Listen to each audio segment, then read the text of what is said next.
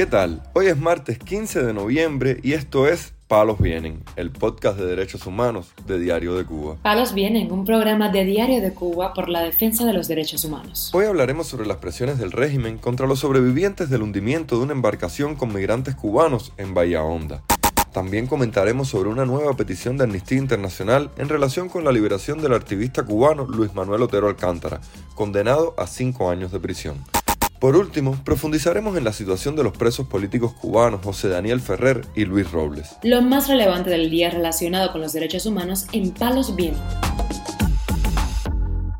La hermana de uno de los fallecidos en el hundimiento de una lancha civil perseguida por una embarcación de guantafronteras de Cuba, en Bahía denunció en declaraciones a Radio Televisión Martí haber recibido amenazas de las autoridades cubanas tras publicar videos donde se expone una versión de los hechos que difiere de la oficial. Mi nombre es Dianelli Portales Meizoso. La policía vino aquí a mi casa delante de mis tres niños, donde me dicen que estaba citada para la policía. Entonces yo en este momento le pregunto que para qué y me dice que no saben. Cuando me llevan para la policía, el jefe del niño me dice que me vía Marita necesita interrogarme. Y yo le pregunto qué quiere interrogarme si yo no tengo nada de qué hablar. Bueno, me llevan para el técnico de Cuatro Caminos, allí me meten tres horas dentro de una oficina cerrada en Guanajay. Y me un carro de La Habana, de Villamarita, de la, de la seguridad del Estado aquí de Cuba, y me llevan para allá. Cuando llego, al, el instructor que está llevando el caso me mete para una oficina y allí me explica, donde me acusa mi familia de yo haber hecho el video de los muchachos sobrevivientes y haberlo subido para Estados Unidos. Entonces ahora mi mamá me llama y me dice que los había cogido y que los había presionado, donde ellos habían dicho que tenían que decir eso porque si no los iban a meter presos, si no decían la declaración que ellos querían. Que fue un accidente, que no fue un asesinato, que la lancha se viró, donde yo le digo que, que yo hice ese video para que el padre de mi hermano viera en las circunstancias en que nosotros encontramos a mi hermano. Mi hermano fue asesinado, mi hermano lo encontramos con un ojo sacado del impacto de la lancha, mi hermano lo encontramos con un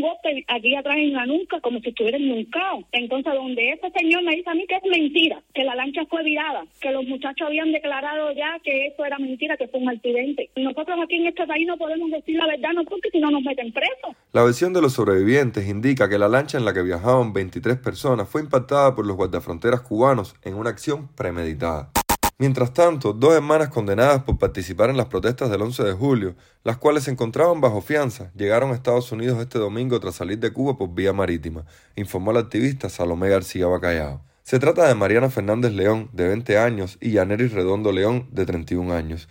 Ambas fueron sentenciadas en septiembre a cuatro años de trabajo correccional sin internamiento y a siete años de privación de libertad, respectivamente, por los delitos de atentado, desórdenes públicos y desacato. García Bacallao aprovechó para hacer un llamado a las autoridades estadounidenses para que las manifestantes cubanas no sean deportadas y tengan la oportunidad de defender su solicitud de asilo ante un juez y evitar su deportación.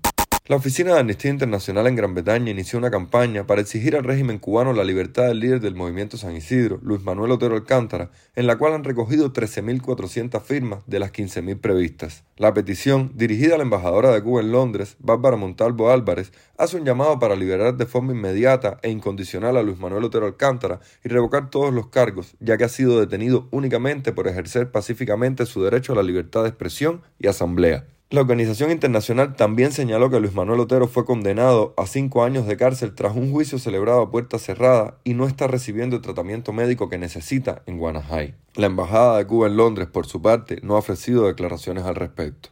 Este lunes el Observatorio Cubano de Derechos Humanos condenó la falta de imparcialidad de los jueces cubanos y señaló que su complicidad con el régimen en redes sociales es propia de activistas políticos en detrimento de la noción de justicia. Un informe de la ONG publicado este lunes a partir de un muestreo de los tuits de letrados activos concluyó que hay una parcialización de los jueces cubanos y su papel instrumental al régimen se ha demostrado de forma indubitada tras los procesos judiciales que intentaron legitimar la cruenta represión estatal desplegada después de las protestas de julio de 2021. La organización Cuba Decide, junto a la ONG canadiense Democratic Space, pidió este lunes sanciones selectivas para altos dirigentes y principales fuerzas represivas cubanas por su actuación durante las manifestaciones populares en la isla en julio de 2021, según informó Radio Televisión Martí.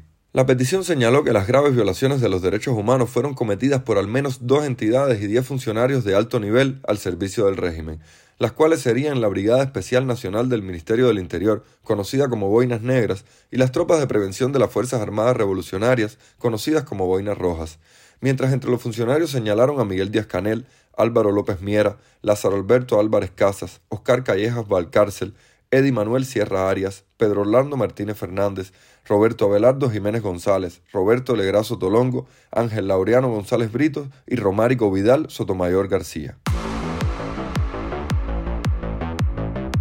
Palos vienen. Las autoridades cubanas impidieron este lunes la visita de la familia al prisionero de conciencia José Daniel Ferrer, recluido en la prisión de Mar Verde, Santiago de Cuba, por intentar protestar en las manifestaciones del 11 de julio, según denunció la hermana del líder del UMPACU en sus redes sociales. Sobre las 11 de la mañana de este lunes, día 14 de noviembre, Nelvis Maray Ortega Tamayo y el pequeño Daniel José llegaron a la prisión de Mar Verde en compañía de un buen amigo que les ayudó. Cerca de las 7 de la tarde regresaron y lo más triste, sin poder ver a José Daniel escribió la hermana del prisionero político, quien cumple 15 meses confinado en una celda de castigo, totalmente aislado del mundo exterior y del resto de la población penal, sometido a torturas físicas y psicológicas constantes, sin derecho a tener ni papel ni lápiz. La razón que le dieron a los familiares para impedir la visita al preso político es que éste se niega a utilizar el uniforme de preso común. Mientras tanto, la madre del prisionero político Luis Robles, llamada Gindra Elizastigui, denunció a Radio Televisión Martí que este se encuentra sin recibir atención médica en el combinado del Este, con síntomas de neumonía y un proceso alérgico que afecta su rostro. Bueno, él me llamó que está enfermo, estaba dando fiebre, tiene la cara fundamentalmente alterada, parece un proceso alérgico y todo parece indicar que tiene o bronquitis o neumonía. Entonces, ya lo llevaron a la puesta médica, allí se decidió remisión para el hospital, cosa esta que no se ha hecho y bueno, voy para allá a ver esa situación porque el colmo que está preso injustamente, me lo van a dejar morir ahí y no es fácil. Está en, en el albergue donde le toca ir, ni tan siquiera en el enfermería. Ha debutado una hipertensión arterial, entonces no se está medicando, me dice que ya no tiene que comer. Entonces la java del mes pasado no fue la mejor como ha sido anteriormente. Me dijo que, que no tenía ya alimentación y hace mucho tiempo no come la comida del penal. Luis Robles, de 28 años, fue arrestado en diciembre de 2020 por caminar pacíficamente por el Boulevard de San Rafael en La Habana, portando un cartel donde pedía libertad para Cuba y para el rapero contestatario Denis Solís, algo que exigían por esos días integrantes del movimiento San Isidro mediante una huelga de hambre. Palos Vienen, un podcast de derechos humanos de Diario de Cuba con la producción y conducción de Mario Luis Reyes. Muchas gracias por acompañarnos este martes en Palos Vienen, el podcast de derechos humanos de Diario de Cuba. Pueden escucharnos en DDC Radio, Spotify, Google Podcast, Apple Podcast, Telegram y SoundCloud. Yo soy Mario Luis Reyes, mañana regresamos con más información.